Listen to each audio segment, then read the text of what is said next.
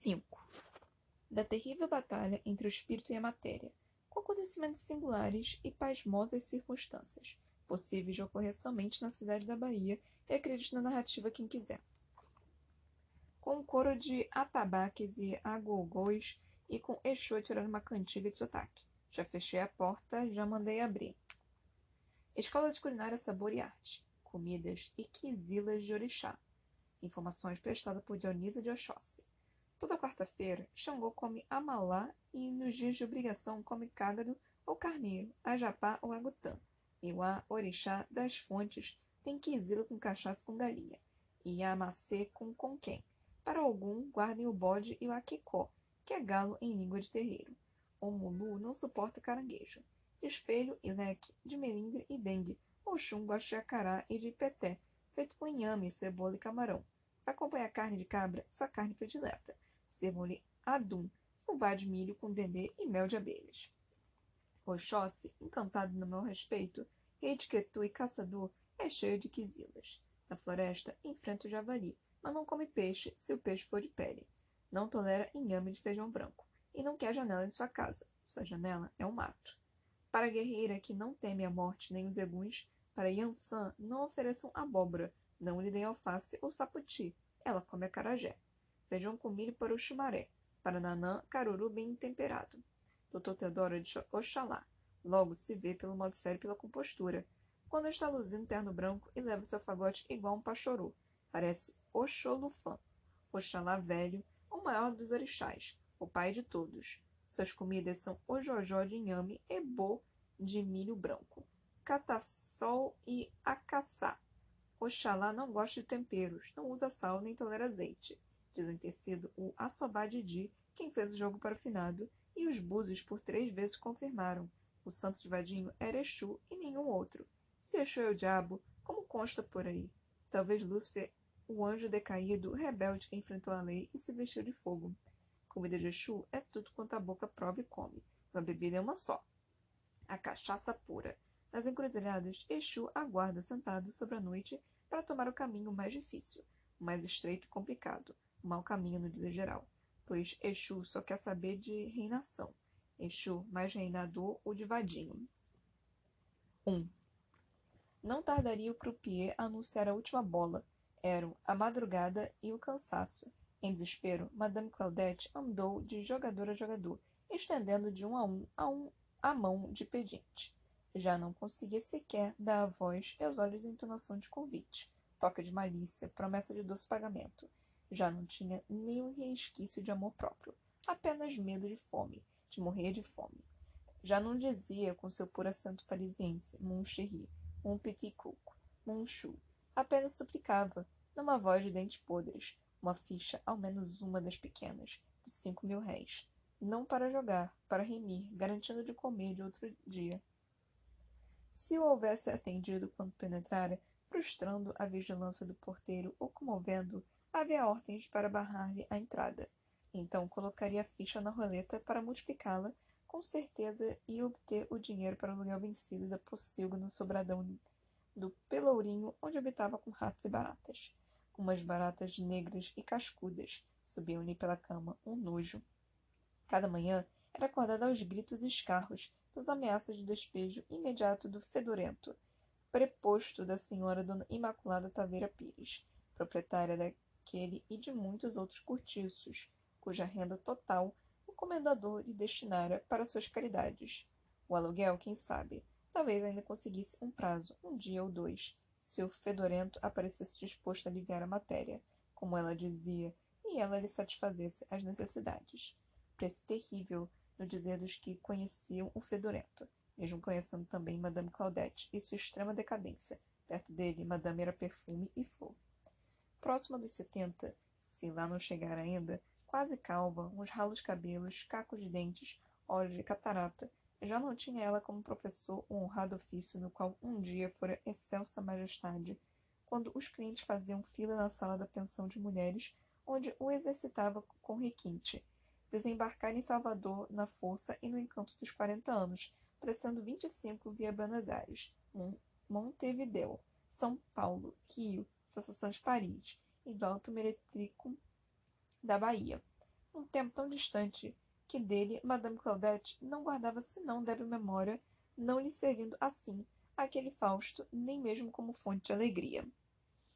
Foi descendo aos poucos, rua a rua, da pensão Europa, na praça do teatro, supra-sumo do chique, onde os coronéis do cacau rasgavam notas de quinhentos e aprendiam em curso intenso as finuras gálicas do prazer. Foi baixando de hierarquia e preço, até chegar numa viagem de anos e anos, implacável, a última imundice no sopé das ladeiras, nas sarjetas do Julião e do Pilar, no beco de carne podre. E por fim, nem isso. Viveu então nos quartos miseráveis sua amarga fome. Num trotuar escuso, ofereciam-se por um níquel nas esquinas mais sombrias. Nichê de Paris, Moncoco. Certa ocasião, um negro no começo da cachaça lhe disse quase afetuosamente, dando-lhe um níquel. Vá criar seus netos, vovó. Você não serve mais pra puta. Não tinha netos, nenhum só parente, nenhum só amigo, nada. Tampouco vestidos elegantes para usar. Os trapos derradeiros eram um misto de remendos e de sujo. Vendera peça a peça, tudo quanto possuíra. A última joia, a que conservava por mais tempo, tinha sido herança de família, dela se desfizera certa madrugada. Uns dez anos, mais ou menos, Madame Claudette há muito deixou de contar meses e anos. Quando já no declínio exercia na rua São Miguel Michê Barato, vadinho, parceiro, insensato nas galantes. Lhe oferecera um monte de dinheiro e levara o colar azul turquesa. Naquela hora, ali diante da mesa de roleta, no instante exato de fazer o jogo, no giro da derradeira bola, Madame Claudette, sem fichas, sem vitém, e sem esperança recordou Vadinho, com lucro ou perda, em noite de sorte ou de urucubaca. Jamais deixara ele de, de lhe oferecer pelo menos uma ficha de dez tostões e seu palpite. De uma feita, ele quase estoura a banca do Cassino Tabares. Saiu com os bolsos abarrotados de dinheiro. Foi para a zona festejar com uma cambada de amigos, bebendo aqui e ali. Lá chegando, distribuíra entre as mulheres como um rei de carochinha, cédulas de cinco e dez mil réis, algumas de vinte e de cinquenta. Foi um delírio, as vagabundas o carregaram em procissão. Se Fadinho fosse vivo, se estivesse ali, uma ficha ao menos lhe daria, garantindo-lhe um bife com feijão e um maço de cigarros, fazendo ao demais com aquele seu sorriso trêfego, com insolente graça a lhe dizer a seu dispor, madama, a seu serviço. Madame respondia, merci, monchu. Ia jogar. Mas ah, ele morrera moço num carnaval, se não lhe falhe memória gasta. No momento exato em que o recordou, então sucedeu. Ia Chatinet, o croupier perfeito, recolher e pagar a última bola, as mocheias de fichas de cem, de duzentos, de quinhentos. As de quinhentos eram grandes, de madrepérola, uma beleza. Quando lhe deu uma coisa, uma agonia, como se lhe atravessassem o corpo, soltou um grito rouco e breve, suspendeu os braços e abriu as mãos. As fichas rolaram no tapete. Ativos, os malandros se precipitaram. Foi uma confusão de homens e mulheres curvados na disputa. Na disputa. Só Madame Claudette, de tão confusa e em desespero, nem teve forças para atirar naquele rolo. Ficou parada, enquanto Chachinet, já recomposto, punha-se de joelhos para recolher as sobras. Também Granuso, chefe da sala, veio correndo para salvar o que pudesse. Sobrou ficha para todos, menos para ela, atônita. No decote de pilancas sentiu Madame Claudette a mão de colocar uma das grandes, dez de madrepérola, dez de quinhentos, dinheiro de sobra para pagar o quarto e garantir uma quinzena de almoços. A seu dispor, madama, a seu serviço. Pareceu-lhe ouvir aquela voz de astúcia e picardia. Merci, Monchu, responderam no costume antigo. Tomou o caminho da caixa para remir sua fortuna sendo demasiado velha e sofrida para buscar explicação.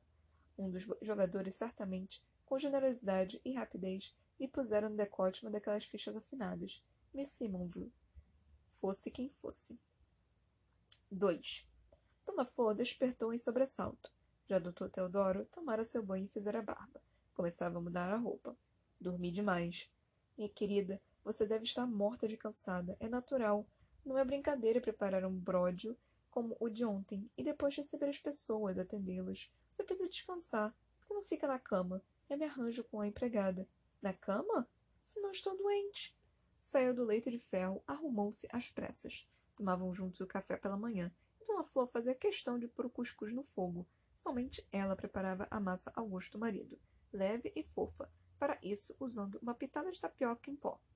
Cansaço sim, mas não da festa, fatigada da noite insone, ouvido à escuta, como nos outros tempos à espera dos passos pela rua, altas horas. Além da preocupação, notara por acaso Teodoro alguma diferença em seus modos quando do festejo principal com que encerraram as brilhantes comemorações do aniversário? Não era quarta-feira, nem era sábado, mas Dona Flor tinha vestido a camisola nupcial, e o doutor dissera Que lembrança mais gentil, querida. Há ocasiões que se impõe, e me perdoe se hoje abuso, rompendo o calendário. Era sempre tão prudente e delicado. Que mulher não ficaria cativa, cativa de sua educação? Aqueceu Dona Flor, mas com os sentimentos em desordem, seus lábios machucados, a boca em fogo, a adustra língua guardava o sabor picante de vadinho, seu adido gosto e assim o beijo com que o doutor invariavelmente dava início a seus transportes. Lhe soube xoxo e insípido. De todo confusa, ela se perdeu, rompendo-se a coordenação justa e perfeita, a fazê-los unissonos no prazer casto para impetuoso. Conturbada, não acompanhou o marido passo a passo, como de hábito, e lá se foi ele primeiro, enquanto Ana Flor, só no bis, pois houve bis, conseguiu soltar-se da prisão dos nervos tensos. Jamais se dera assim, com tanto desacerto, quase uma repetição da noite de equívocos de Paripe. Por sorte, se ele perceber estranha e esquiva, atribuíra desencontro e modos à fadiga, à trabalheira das comemorações de aniversário. De manhãzinha, quando uma luz ainda encardida pela noite veio esbater-se nas paredes, Dona Flor ouviu passos na, na distância. E então adormeceu de um sono pesado, como se houvesse ingerido entorpecentes.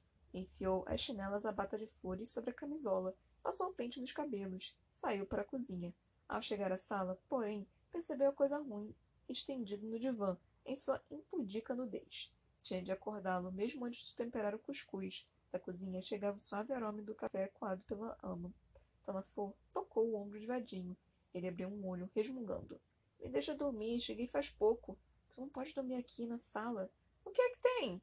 Já te disse, fico sem jeito. Ele fez um gesto impaciente. Eu conheço, me deixa em paz.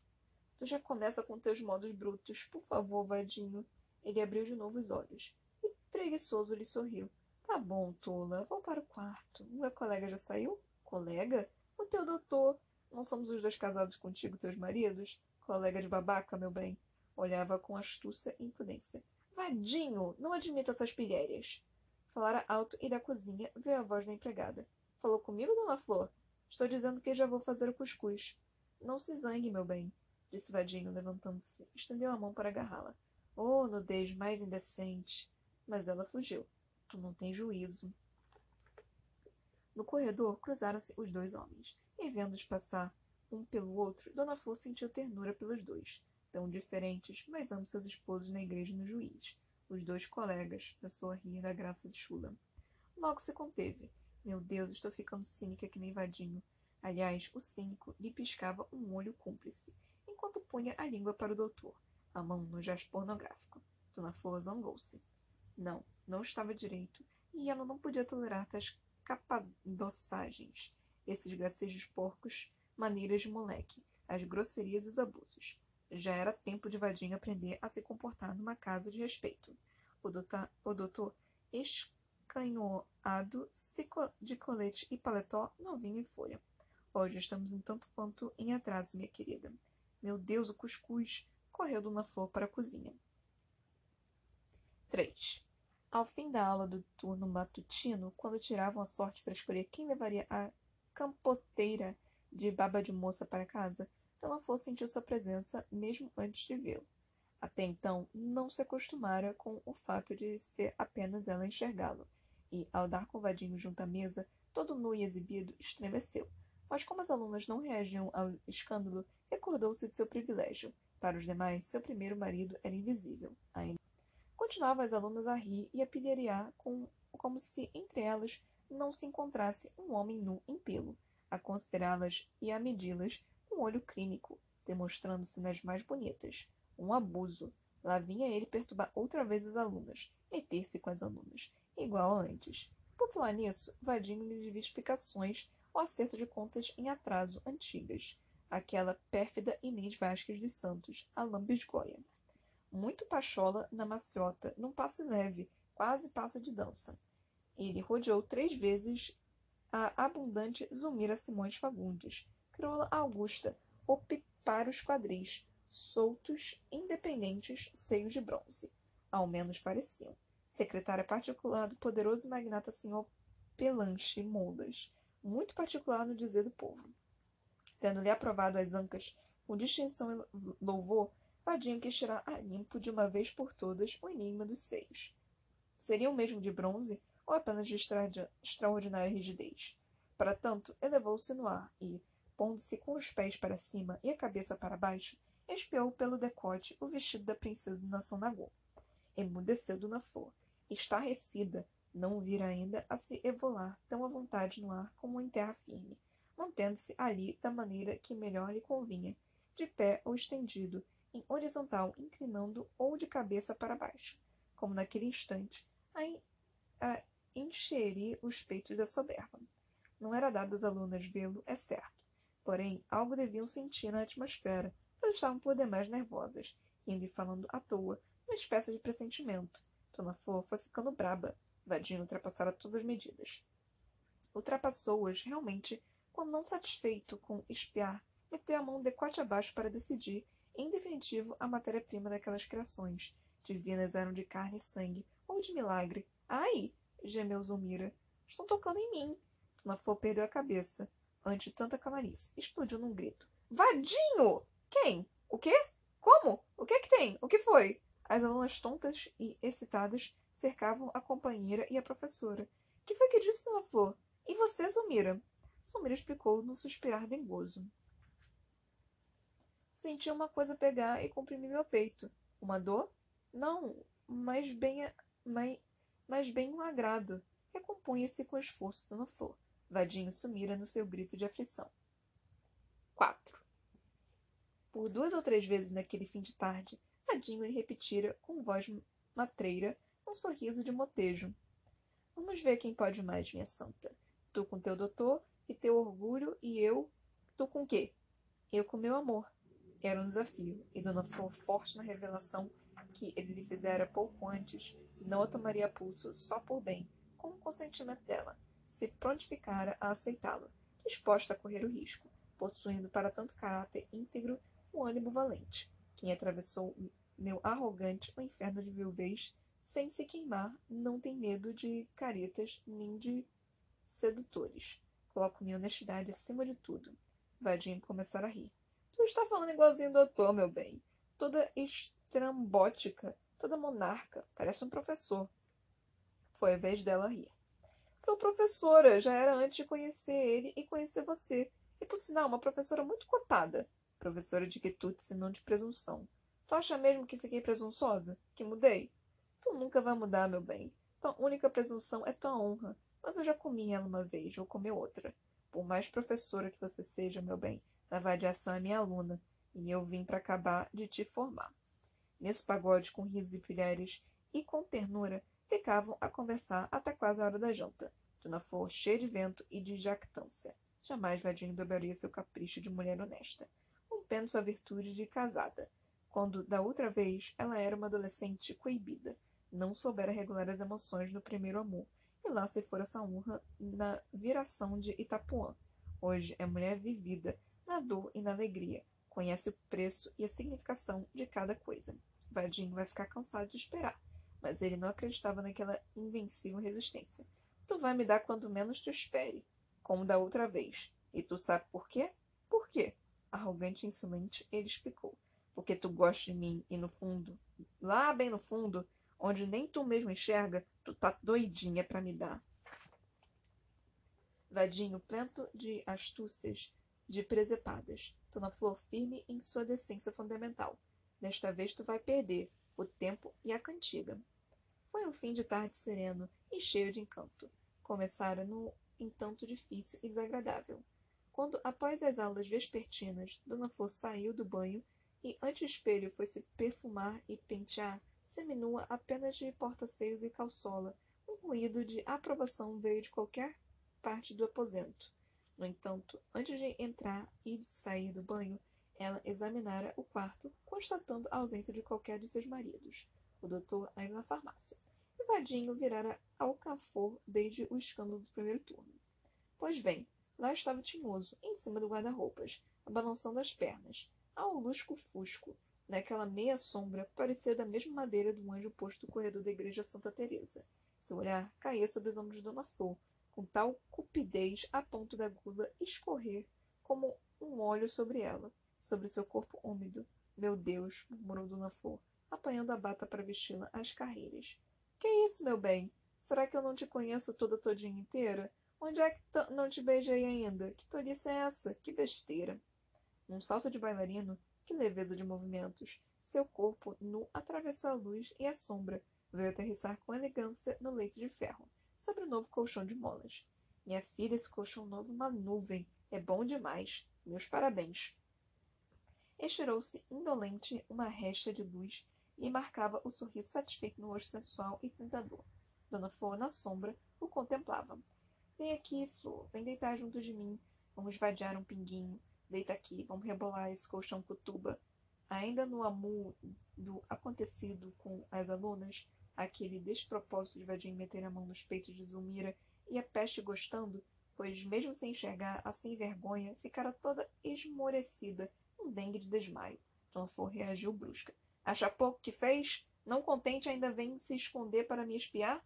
Você não ganhou modos nesse tempo, podia ter aproveitado. Não fique assim, meu bem. Deite aqui, juntinho de mim. E ainda tem coragem de me chamar para deitar junto de você. O que é que você pensa de mim? Que não tenho honra nem brio? Vadinho não queria discussão. Meu bem, que zanga é essa? Não fiz nada demais. Rabei o olho um nadinha na anatomia da moça. Só de curiosidade para saber como são feitos os caprichos da pelachimola, da, de pelachimolas. Dizem que ele mama naqueles peitos. Riu e depois baixou a voz. Venha, meu bem. Sente aqui junto de seu maridinho. Já que não quer se deitar, tem medo. Sente para gastar um dedo de prosa. Não foi você mesma que quem disse que a gente precisa conversar? Eu sento depois você quer me pegar a pulso. Ah, se eu pudesse. Então tu pensa que se eu pudesse te pegar a pulso, sem teu consentimento eu estava aqui te adulando, perdendo tempo? A força, meu bem, nunca vou te querer. Escreva isso que é a palavra de vadinho. Tu tá proibido de me pegar a pulso? Proibido? E por quem? Não tem Deus nem diabo para me proibir, seja o que for. Tu não sabe disso ou tu viveu comigo sete anos e não me aprendeu? E por que então? Alguma vez eu te peguei a pulso? Uma só, me diga? Nunca. Então, eu mesmo proibi. Nunca precisei pegar mulher a pulso. E uma vez que Mirandão quis agarrar uma negrinha a bruta, só a Areal do União eu não deixei. O Degas aqui, meu bem, só quer aquilo que lhe dão, e quando é dado de boa vontade de coração. A pulso que gosto, que gosto pode ter senão ruim.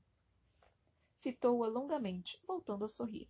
Tu vai me dar, florzinha linda. E eu estou doido que chegue a hora de comer a peladinha. Mas é tu quem vai me dar, quem vai abrir as pernas. Pois eu só te quero quando tu também quiser. Quando tu também quiser. Não te quero com gosto de ódio, meu bem.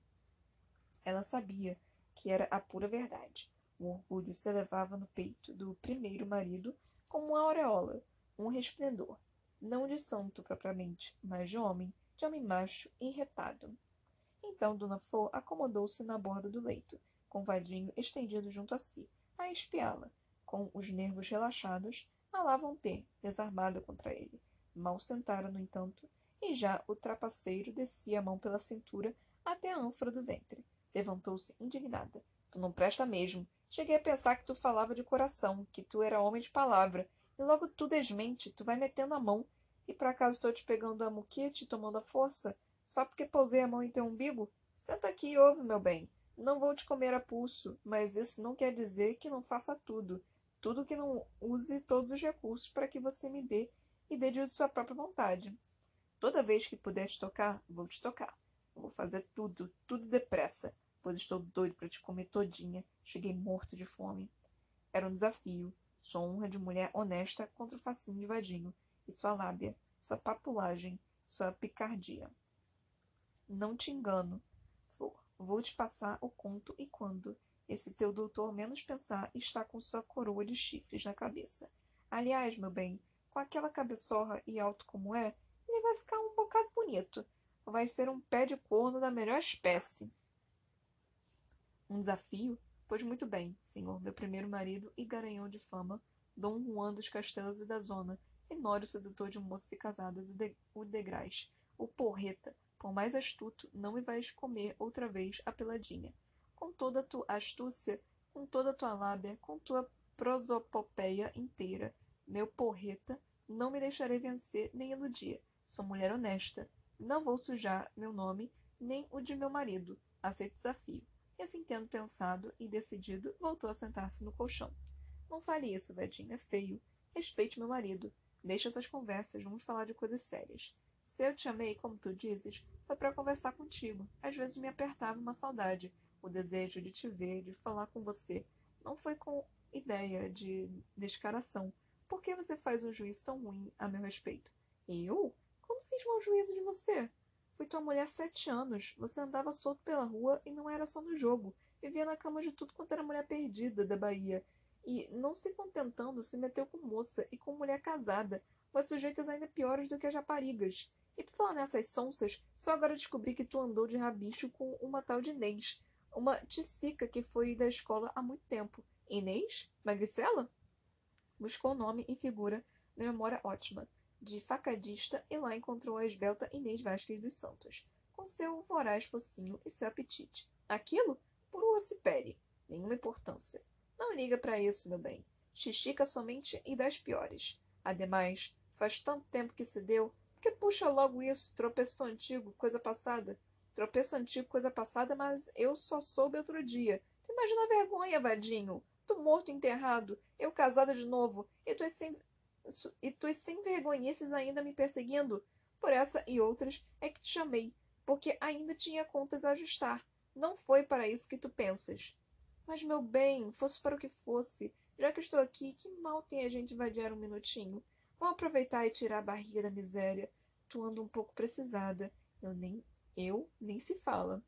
Tu devia me conhecer, saber que não sou mulher de enganar marido. Sete anos tu pintou o diabo comigo. Me judiou de todo jeito. Todo mundo sabe e fala pela rua. E tu liga para essa cambada de buacas. Tu judiou de mim e não foi pouco, foi de verdade. Se eu fosse outra, tinha te largado ou te enchido de chifres e de vergonha. Eu fiz isso? Não, eu aguentei firme porque sou mulher direita. Vadinho, graças a Deus, nunca olhei para nenhum homem enquanto tu foi vivo. Sei disso, meu bem. Sabendo disso, como é que tu quer que eu engane Teodoro, meu marido, tanto quanto tu e homem direito e bom? Me trata na palma das mãos. É homem sério. Nunca me traiu com outra. Nunca, Vadinho, nunca. Uma vez até. Suspendeu a frase pelo meio. Até o que, meu bem? pediu ele com voz muito macia. Conte o resto. Pois houve muita mulher atrás dele, e ele nem te digo. Mulher tanto assim? Não exagere, meu bem. Foi uma só e era Magnólia, a maior vaca da Bahia. E ele fez um papelão. Onde já se viu um homem de maior, doutor e tudo, ficar que nem donzelo, com medo de mulher. Só faltou pedir socorro. Uma vergonha. Você sabe o nome que puseram nele depois desse fiasco? Doutor Cristel, meu bem. Vadinho, para com isso. Se quiser conversar direito, muito bem, mas vir aqui para manjar o meu marido, isso não. Fique sabendo que eu gosto muito dele, aprecio demais a maneira como ele me trata, e nunca irei desonrar seu nome. Quem puxou a conversa foi você, meu passarinho. Não fale a verdade. De quem é que você gosta mais? Não minta. É de mim ou dele? Deitar a cabeça no colo de Dona Flor e ela mexia em seus cabelos. Cismarenta não respondeu à pergunta, comprometedora. Nunca vou enganar ele, Vadinho. Ele não merece. Vadinho respirava de leve, um sorriso inocente de criança. Dona Flor tomou-lhe o peito, mata de pelos loiros doce tepidez. Ele disse, e era uma afirmação, não mais uma pergunta. Tu gosta mais de mim, meu bem, tenho certeza. Ele só merece que eu lhe dê amor. A mão de Dona Flor na cicatriz da, nava da navalhada. Gostava de sentir a lembrança da rixa anterior a seu conhecimento, o talho largo e fundo, liga de adolescência, logo após a fuga do colégio. Vadinho mais fanfarrão e capadócio, tão bonito. A doçura de tarde penetrava no quarto em sombra e luz, uma sonolência de brisa. Meu bem, disse ele, eu tinha uma saudade tão danada de ti, tão grande, que pesava no meu peito como uma tonelada de terra. Faz tempo que eu queria vir, desde que tu me chamou pela primeira vez. Mas tu tinha me prendido com o mocã de Didi te deu, e só agora eu pude me livrar e vi. Porque só agora tu me chamou deveras, com vontade, pressão mesmo de mim. Também tive saudade o tempo todo. Não adiantou tu ser ruim, vadinho. Quase morri quando tu morreu. Dona Flor sentia uma coisa dentro de si, vontade de rir ou de chorar indiferentemente, mas em surdina, bem baixinho, tão suave a carícia da mão de Vadinho em seu braço, em seu cangote, em sua face e a cabeça repousando em seu colo, buscando posição mais cômoda, pesada e quente em suas coxas, dando-lhe um calor e uma dormência, cabeça linda de cabelos loiros. Na flor foi baixando o rosto pouco a pouco. Vadinho suspendera o seu, de súbito lhe tomou da boca e não o pulso. Arrancou-se Dona Flor do beijo e dos braços, onde já se via desfalecente. Meu Deus! Ai, meu Deus! Não era um desafio à toa. Não podia permitir-se um só minuto de abandono, o menor descuido, se não quisesse que o tinhoso a engabelasse. Assoviando toda pachola, levantou-se vadinho com um sorriso de debique e foi bulir nas gavetas do armário, de puro curioso, ou quem sabe, para deixar Dona Flor recolher sem constrangimento pelo quarto gesto de sua força de vontade, de sua proclamada decisão. 5. Quando o doutor chegou para a janta, Dona Flor se reintegrara por completo em sua inata decência e ainda mais fortalecera a decisão de manter-se digna do marido, preservando-lhe sem mácula o nome e o conceito, e límpida a frote onde fugiam ideias fervilhavam conhecimento. Jamais mancharei o nome que me ofereceste, nem implantarei cornos em sua testa, Teodoro. Antes prefiro morrer.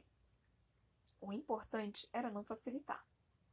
Não dar chances, não permitir ao astuto comover os seus sentidos, obtendo a cumplicidade da matéria vil e desprezível, matéria capaz, como lhe ensinara a propaganda yoga nos tempos famintos da viuvez, de atraiçoar seus impolutos sentimentos e de lhe vender a honra. Se Vadinho pretendesse continuar a vê-la, tinha de conter-se nos limites do decoro, das relações platônicas, pois outras não se podiam permitir Dona Flor e um marido antigo.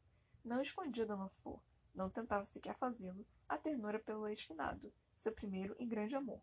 Fora ele quem a despertara para a vida, fazendo a mocinha tula da ladeira do alvo uma fogueira de altas labaredas e ensinando-lhe alegria e sofrimento.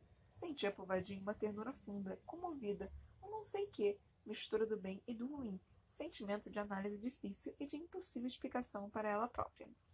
Estava contente, feliz de vê-lo ao maligno, de falar com ele e rir de seus achados, de suas maluquices. Feliz até com os ais do coração, novamente em ânsia, a esperá-lo na noite imensa. Atenta a seus passos no silêncio da rua, insone, comendo da banda alegre e da banda pobre, como antes. Mas agora não passava tudo aquilo de amorosa amizade, sem outras implicações, sem maiores compromissos, sem indecências na cama. A cama, ah, eis o perigo, chão de trampas, território de derrotas. Hoje novamente casada, feliz com o segundo esposo, só podia montar, manter com o primeiro castas relações, como se aquela despudorada e desmedida paixão de sua mocidade se houvesse convertido com a morte de Vadinho em pudico embaraço de românticos namorados, de, despindo-se da violência da carne para ser puro espírito imaterial, o que aliás se impunha por essas e por todas as demais razões. Cama e, cama e gozo de corpo só com o segundo, com o Dr. Teodoro, às quartas e aos sábados, com bis e doce afeto. Para Vadinho sobrava o tempo de sonho, tempo vazio em meio a tanta felicidade, ou quem sabe, de tanta felicidade decorrendo. Se Vadinho concordasse em encarar assim a situação, respeitando tal, acordo muito bem, esse platônico sentimento cheio de doçura e a presença discreta e alegre do rapaz seria um perfume e graça na vida de Dona Flor não pautada em ordem, compensando certa monotonia sensaborona que parece fazer parte integrante da felicidade. Mirandão, filósofo e moralista, como fartamente aqui se comprovou, proclamara certa feita em seu castiço dialeto baiano. A felicidade é bastante cacete, assaz maçante, em resumo, uma porrinhação.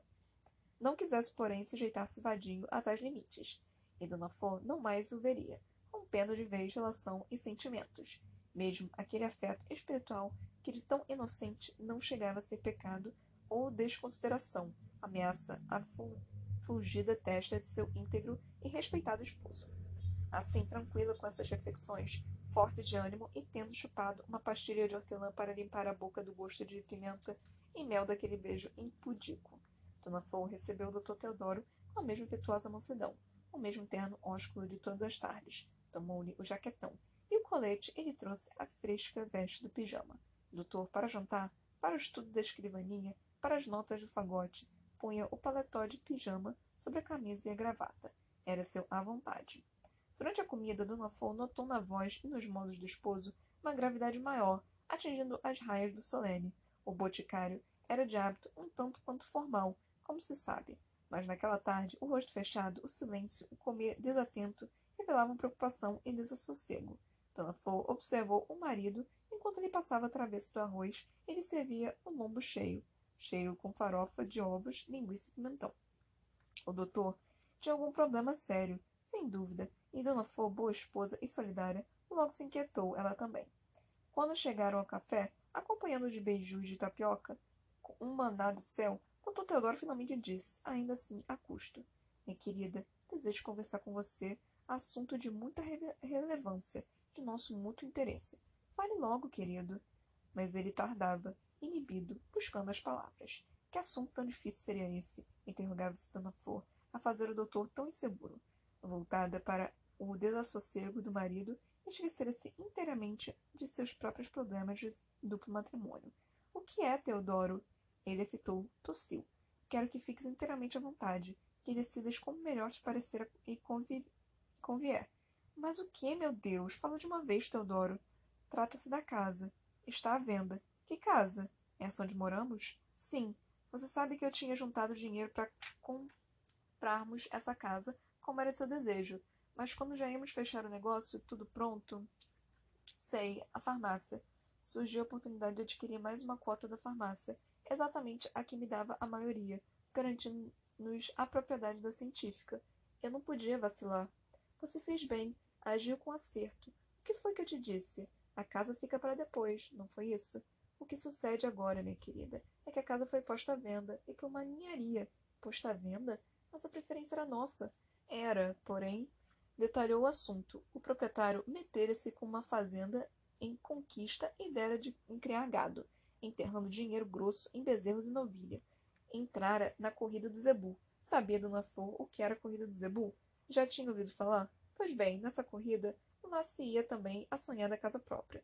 O proprietário a pusera à venda e por quantia ínfima, quando a preferência, segundo ele, se bem inquilina, antiga e excelente, perdera Dona Flor qualquer direito a invocá-la após ter desistido da compra, com o negócio já fechado, em fase de cartório. Não podia ficar esperando que Dr. Teodoro terminasse de abocanhar todas as cotas dos herdeiros da farmácia, para então pensar na casa. Tensionava vendê-la imediatamente imediato, de imediato, de que ele valia o imóvel de aluguel ridículo, onde os madureiras viviam quase de graça. Negócio bom era criar zebu, boi resistente, o quilo da carne valendo um dinheirão. Enterrado na fazenda, entregara a venda da casa ao departamento de imóveis do banco do amigo Celestino, e candidatos não faltariam, com certeza, ante o preço convidativo. Como sabia o Dr. Teodoro de tudo aquilo? Muito simples. Celestino lhe contara em seu despacho, na matriz do banco convocou o farmacêutico por telefone. Larga essas drogas aí e vem urgente. Ele expusera a situação, terminando por lhe perguntar por que Teodoro não fazia um esforço e não comprava casa. Um negócio da China. Impossível transação melhor. O maluco oferecia o imóvel praticamente por nada, necessário para um lote de bazerros, naquele desatino do Zabu. Quando o Zebu parar de correr, mestre Teodoro, vai enterrar muita gente boa. Daqui do banco não sai um vintém para essa especulação. Compre a casa, meu caro. Não discuta. Tinha razão português no que dizia sobre a casa e o zebu. Também o doutor desconfiava naquela loucura de bezerros, vacas e touros. Mas onde arranjar capital se ainda há pouco dependera todas as economias na aquisição da cota da farmácia e tomara dinheiro ao banco, emprestado pelo próprio Celestino, papagaio de prazo estrito. O banqueiro considerou o boticário, tipo honesto, cheio de escrúpulos, incapaz de lesar quem quer que fosse não era homem para correr o risco de operação bancária sem a certeza de absoluta cobertura. Dr. Teodoro não jogava nunca. Sorriu Celestino. Como a vida era surpreendente. Aquela mansa dona Flor, tímida presença e de tempero insuperável, tomara em casamento os dois homens mais opostos, um o contrário do outro. Imaginou-se oferecendo dinheiro emprestado a Vadinho, como agora o fazia ao droguista. As mãos nervosas, o rapaz tomariam a caneta e firmariam quanto papel pusessem em sua frente, desde que tais assinaturas lhe rendessem os mil réis para a roleta. Arranje um pouco de dinheiro para completar o preço pedido, e eu lhe consigo o resto sob uma hipótese de própria casa. Veja. Tomava do lápis, fazia contas. Obtivesse o doutor uns poucos contos de réis, com o resto não se preocupasse. Hipoteca de prazo longo, juros baixos, todas facilidades. O que o português lhe propunha era negócio de pai para filho. Celestino conhecia Dona Flor desde seu primeiro casamento. Comera sua comida, tinha-lhe estima. Estimava igualmente o doutor Teodoro, homem de bem, reto de caráter. Em sua alocução, só não citou Vadinho em deferência ao segundo esposo e para estar morto o Capadócio. Mas naquele instante recordava seu perfil e sua picardia, e essa lembrança o fizera sorrir complacente a dilatar de mais seis meses o prazo da hipoteca. Agradeço sua oferta. Não esquecerei sua generosidade, meu nobre amigo. Mas não tenho neste momento nenhum dinheiro disponível para completar o capital necessário. Não tenho tão pouco onde buscá-lo. E é uma grande pena, pois Florípides muito desejava adquirir a casa. Mas não há jeito. Florípides, murmurou Celestino. Nome absurdo. Diga-me uma coisa, seu doutor Teodoro Madureira. Você em casa trata sua mulher de Florípides? Na intimidade, não. Chama de Flor, como todos, aliás. Ainda bem. Impediu com um gesto a explicação do doutor. Seu tempo era um tempo precioso de banqueiro. Pois, meu caro, segundo estou informado, Dona Flor ou Dona Florípides, como vos me se prefira, tem umas economias bem razoáveis na caixa econômica, mais do que suficiente para completar com a hipoteca o necessário para a compra da casa. O doutor nem se recordara do dinheiro da esposa, mas o dinheiro é dela, fruto do seu labor, Nele não tocarei jamais. É um dinheiro sagrado. Mais uma vez o banqueiro mediu o farmacêutico na cadeira em sua frente. Vadinho tomava os níqueis da mulher para ir jogar, e por vezes arrancava à força, na brutalidade. Até lhe batia, segundo vira contar. Bonitos sentimentos, meu doutor. Digno da cavalgadura que é vossa mercê. O português é da má finura a grosseria total. Burro é o que você é. Burro como um patrício desse que carrega um piano e quebra um pedra na rua. Diga-me lá, de que vale esse dinheiro de Dona Flor metido numa caderneta da caixa? Ela desejando ter sua própria casa e aqui o cavalheiro para me manter uns escrúpulos de merda. De merda, sim, senhor. Deixa passar uma ocasião única. Não são casados com comunhão de bens? Doutor Teodoro engoliu em seco a cavalgadura. O burro e a merda conhecia bem o português. Ele devia favores por demais. Não sei como falar com ela. Não sabe o quê? Pois aproveite a hora da cama que é a melhor para se discutir negócios com a esposa, meu caro. Eu só discuto esses assuntos com a patroa quando já estamos os dois deitados e sempre me dei bem. Ouça, dou-lhe vinte e quatro horas de prazo. Se amanhã, às mesmas horas, você não aparecer, mando vender a casa a quem der mais. E agora deixe-me trabalhar. Não na cama, mas na mesa, nas primeiras sombras da noite, ante um alvo beijo de tapioca, molhado em leite de coco, Doutor Teodoro relata a conversa do banqueiro a Dona Flor, omitindo as, os palavrões e a cavalgadura. Por meu gosto, você não bolia desse dinheiro na caixa. E o que eu faço com ele? Seus gastos pessoais. Que Teodoro, se você não me deixa pagar nada? Nem a mesada da minha mãe. Você paga tudo e ainda se zanga quando eu reclamo. Nesse tempo todo, só fiz botar dinheiro na caderneta. Só tirei duas vezes um pinguinho de cada uma para comprar tolices para você. Para que guardar esse dinheiro sem serventia? Só se for para meu caixão quando morrer. Não fale bobagem, minha querida. A verdade é que a mim, como marido, cabe obrigação. E porque eu não tenho o direito de concorrer para a compra de nossa casa? Ou bem você me considera sua companheira para um tudo? Será que só sirvo para arrumar, cuidar de suas roupas, fazer a comida e ir com você para a cama? Dona Força exaltava. Uma criada e uma rapariga? Ante a inesperada explosão, Dr. Teodoro ficou sem palavras. Um baque no peito, a mão segurando o garfo com o pedaço de beiju. Dona Flor baixar a voz. Agora não queixume. A não ser que você não me ame, me despreze tanto que nem queira que eu lhe ajude na compra de nossa casa. Talvez em todo o tempo de casado, mais de um ano, Dr. Teodoro não se houvesse comovido tanto quanto naquele jantar. Num repente de tímido exclamou: Você sabe que eu a amo, Flor. Que você é minha vida. Como duvida? Não seja injusta. Ela, ainda exaltada, declarava: Não sou tua mulher, tua esposa? Pois bem, se você amanhã não for ao banco, quem vai sou eu e fecho negócio com seu Celestino. Doutor Teodoro levantara-se, veio por ela e a tomou num abraço estreito, apaixonado. Dona Flor acolheu-se no peito largo do doutor, também ela apaixonada. Sentaram-se no sofá, Dona Flor no colo do esposo, rosto contra o rosto.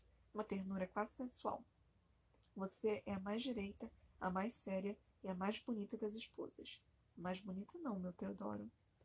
Fitou-o nos olhos, bondosos, banhados em felicidade. Bonita não, mas te garanto, ah, isso te garanto, que seria eu, sou, quem sou mulher direita. E, tendo dito, buscou com os lábios a boca do doutor, retomou na sua num beijo de amor.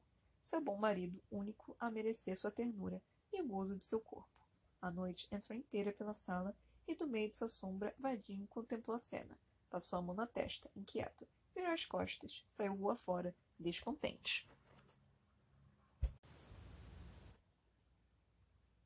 É namoro aberto, tem que ser namoro aberto, tipo. Ai! Não sei se vocês lembram de, dessa, de, dessa discussão que eu tive com vocês na última. um tempo atrás, não sei exatamente quando. Mas porque justamente por Vadinho gostar da, dessa, dessa coisa de transar com todo mundo e, tipo, ser homem de querer ficar com toda mulher. E ele vendo aqui a esposa com é, o marido dela, né? Tipo, a Flor com outro marido. É interessante, tipo, você ver isso. Porque o Vadinho ficou com ciúme, sabe? Mas ele não se importou tanto assim, tipo, assim como a Dona Flor, tipo, ela fica com ciúmes, mas ela sabe que ela é, a, é, é o amor da vida da, do Vadinho. Então, tipo, não tem tanto problema assim. E aí que entra a questão do namoro aberto, sabe? Tipo, é, se. Quer dizer, existia naquela época, mas era tão mal visto que, assim, a Flor e o Vadinho nunca iriam fazer isso. Mas, assim, se fosse nos dias atuais, é muito provável que eles simplesmente teriam colocado na.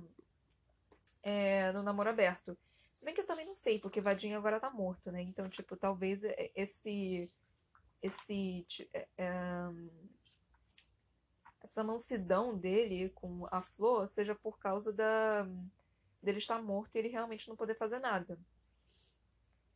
Nada em questão, né? Tipo, então bem interessante isso, né? Mas assim, namoro aberto, eu sou a favor de todas as formas de amor, então namoro aberto é tipo, cara, se der certo com você, se você for assim, tá tranquilo, tipo, é uma grande dor de cabeça em muitos casos, tipo, já tentei namoro aberto uma vez.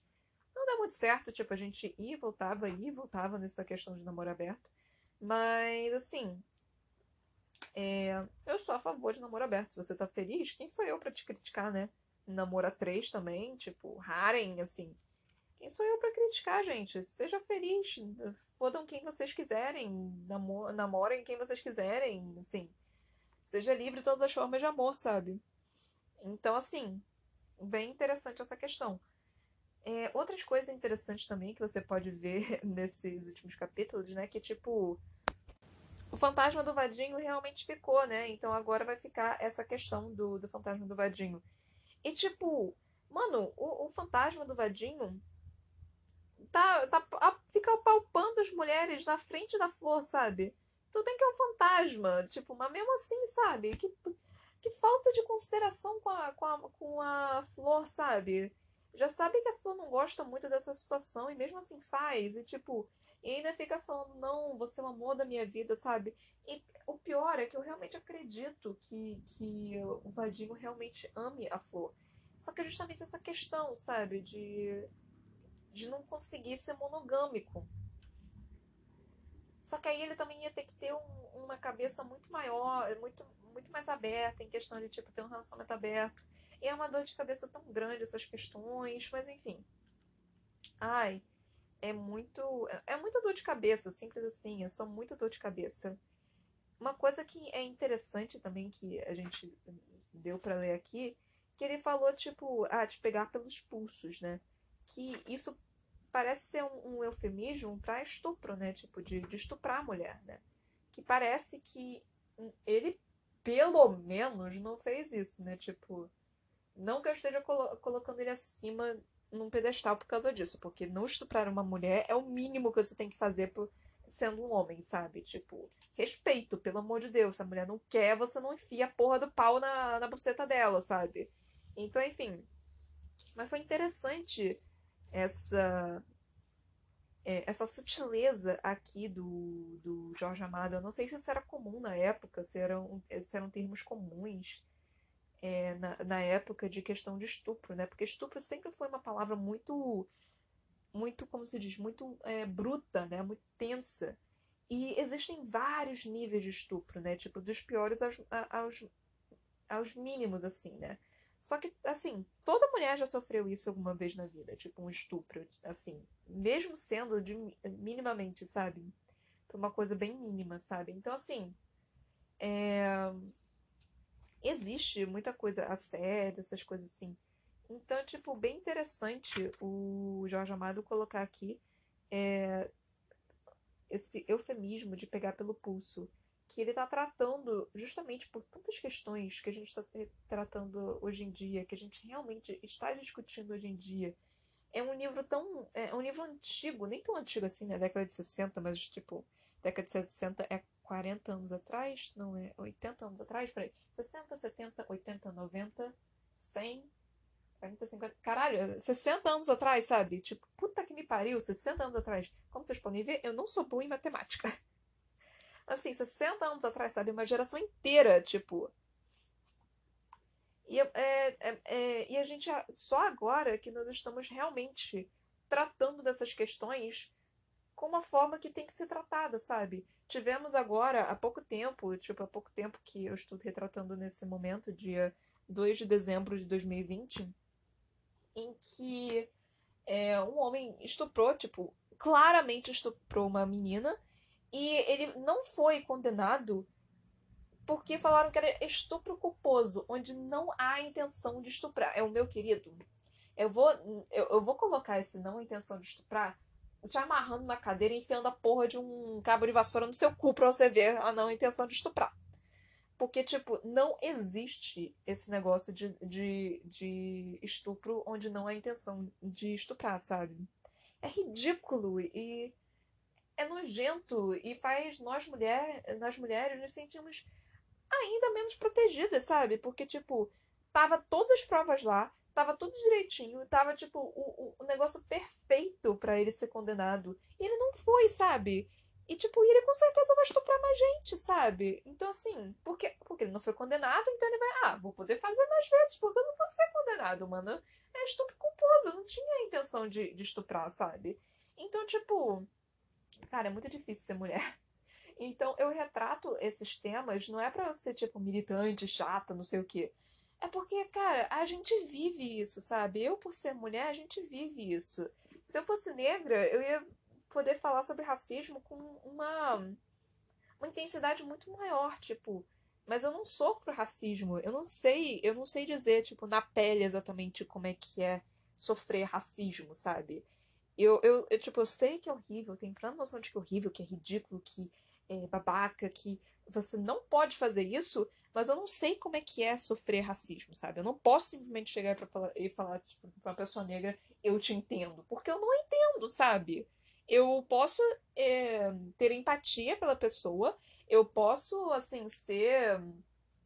me comover pela pessoa, mas eu não vou entender o que, que é sofrer racismo, sabe? Eu, eu não sei o que, que é. Eu não posso, eu, eu não sinto isso na pele. É, então, tipo, na pele, né? Ai. Não foi, não foi nem proposital. É, mas, enfim, é, é, justamente essas questões. Então, eu, eu trato de questões de tipo é, feminismo, de, de mulher, direitos da mulher, e de vez em quando até racismo, quando entra em alguma questão de racismo, mesmo num é, não sabendo exatamente o, o que é sofrer um racismo, mas assim, é, eu vou eu, eu, sou consciente, sabe? Eu vou me é, conscientizar sobre a pessoa. Também, tipo, de homofobia, transfobia, coisa assim. Eu sou bissexual, mas assim, eu sou mulher, então, nos olhos da sociedade, é, isso é mais taxado como fetiche do que como errado, sabe? Mulher com mulher é muito fe, é fetichizado. Acho que é essa palavra. Então, assim, tem todas essas questões. Então, é isso, sabe? É, deixa eu ver se tem mais alguma coisa aqui para eu poder falar. Cara, é tão claro você conseguir ver o, o quanto a Flor ama é, o Teodoro e também o Vadinho. E é engraçado, porque assim, você, você tem essa noção, o Jorge Amado tá conseguindo transparecer isso. Mas o tesão que ela sente, porque isso é tesão, a atração, o tesão que ela sente por, por Vadinho é muito maior do que, do que ela sente por, por Teodoro. Isso, eu real não tenho explicação do porquê exatamente. De se tem alguma coisa a ver com feromônio, de, de... Porque tem uma coisa dessas na biologia, né? De, de, do cheiro da pessoa ser mais atraente do que o cheiro de outra pessoa. Mas enfim. Eu não sei dizer exatamente o porquê. Não sei se é porque o sexo é simplesmente, tipo, bem. É, eu não sei se é, é, é, não sei se é porque o sexo é tipo meio mé com Teodoro. Eu não sei se é porque a, a vida. A, a vida, tipo, na. É, na surpresa era mais excitante. Eu não sei se é porque o tesão simplesmente, tipo, porque você sente mais tesão por alguma por uma pessoa do que por outra. Isso é normal, sabe? Você sentir tesão por várias pessoas, por mais de uma pessoa, ou sentir mais tesão por uma pessoa do que por outra. Então, assim, isso é normal. Mas eu não sei explicar exatamente qual desses a força encaixa. Ah, bom. Acho que é isso. Tá começando a ficar um pouquinho mais interessante, né? Agora que o Vadinho apareceu. Gente, é impressionante. É só ver, é, só ver coisa ruim que começa a ficar interessante. Mas é, espero que vocês estejam gostando, né, desse, desses episódios. É, vou fazer uma breve propaganda aqui, porque, né, eu não tô tão afim, assim, de fazer propaganda, como eu já disse, porque eu tô fazendo propaganda já tem tanto tempo. Me siga no meu Instagram, na Brocanelo, na minha página do Facebook, por favor, na a.c.brocanelo. Eu tenho um livro publicado que se chama Pandora, que você pode encontrar em lojas virtuais na Amazon Editora Viseu, em formato e-book e físico. Eu também tenho um canal na Twitch que se chama Toque da Broca, que eu faço live nos sábados e nas quartas, ou seja, amanhã tem live, entre 23 horas e meia-noite. Por favor, compartilhe esse podcast se você estiver gostando ou algo assim. Porque eu trabalho bem duro para conseguir trazer esses assuntos para vocês e tudo mais. E eu espero que vocês estejam gostando desse episódio, desse episódio, dessa história, né, de Vadinho, Fúria e Teodoro e todas as outras mulheres e tudo mais. É, mas assim, eu, eu acho esse livro muito engraçado. E foi bem interessante também você ver, tipo, logo no início dessa, desse, dessa parte, né, desse capítulo, foi as comidas e quin, quinzilas de orixás, né? Que eu não sei exatamente, é, é, o candomblé que é desse, desse livro, né? Eu não sei se a macumba tem a ver com candomblé. Se você for candomblécista, ou alguma coisa do tipo, e eu estiver falando merda, eu sinto muito. É porque eu realmente não sei diferenciar. Tipo, eu não sei diferenciar nem o, o católico do evangélico. Eu acho que. Eu não sei. Eu sei que um tem santo e outro não tem. Eu só sei isso, mas eu não sei qual que é qual. Mas enfim. Pra mim, tipo, não é uma coisa tipo, oh meu Deus, você tem que saber isso porque não sei o que. É só uma coisa, tipo, divertida de, de, de se saber, sabe? E essas partes do, dos dos Exus, não sei qual é o nome dele, dos Oxalás, né? Muito divertida, fantástico, nossa, divertidíssima essa parte. Eu gostaria muito de poder aprender mais. Então, espero que vocês tenham gostado desse episódio. Até a próxima, galera. Beijos, tchau, tchau.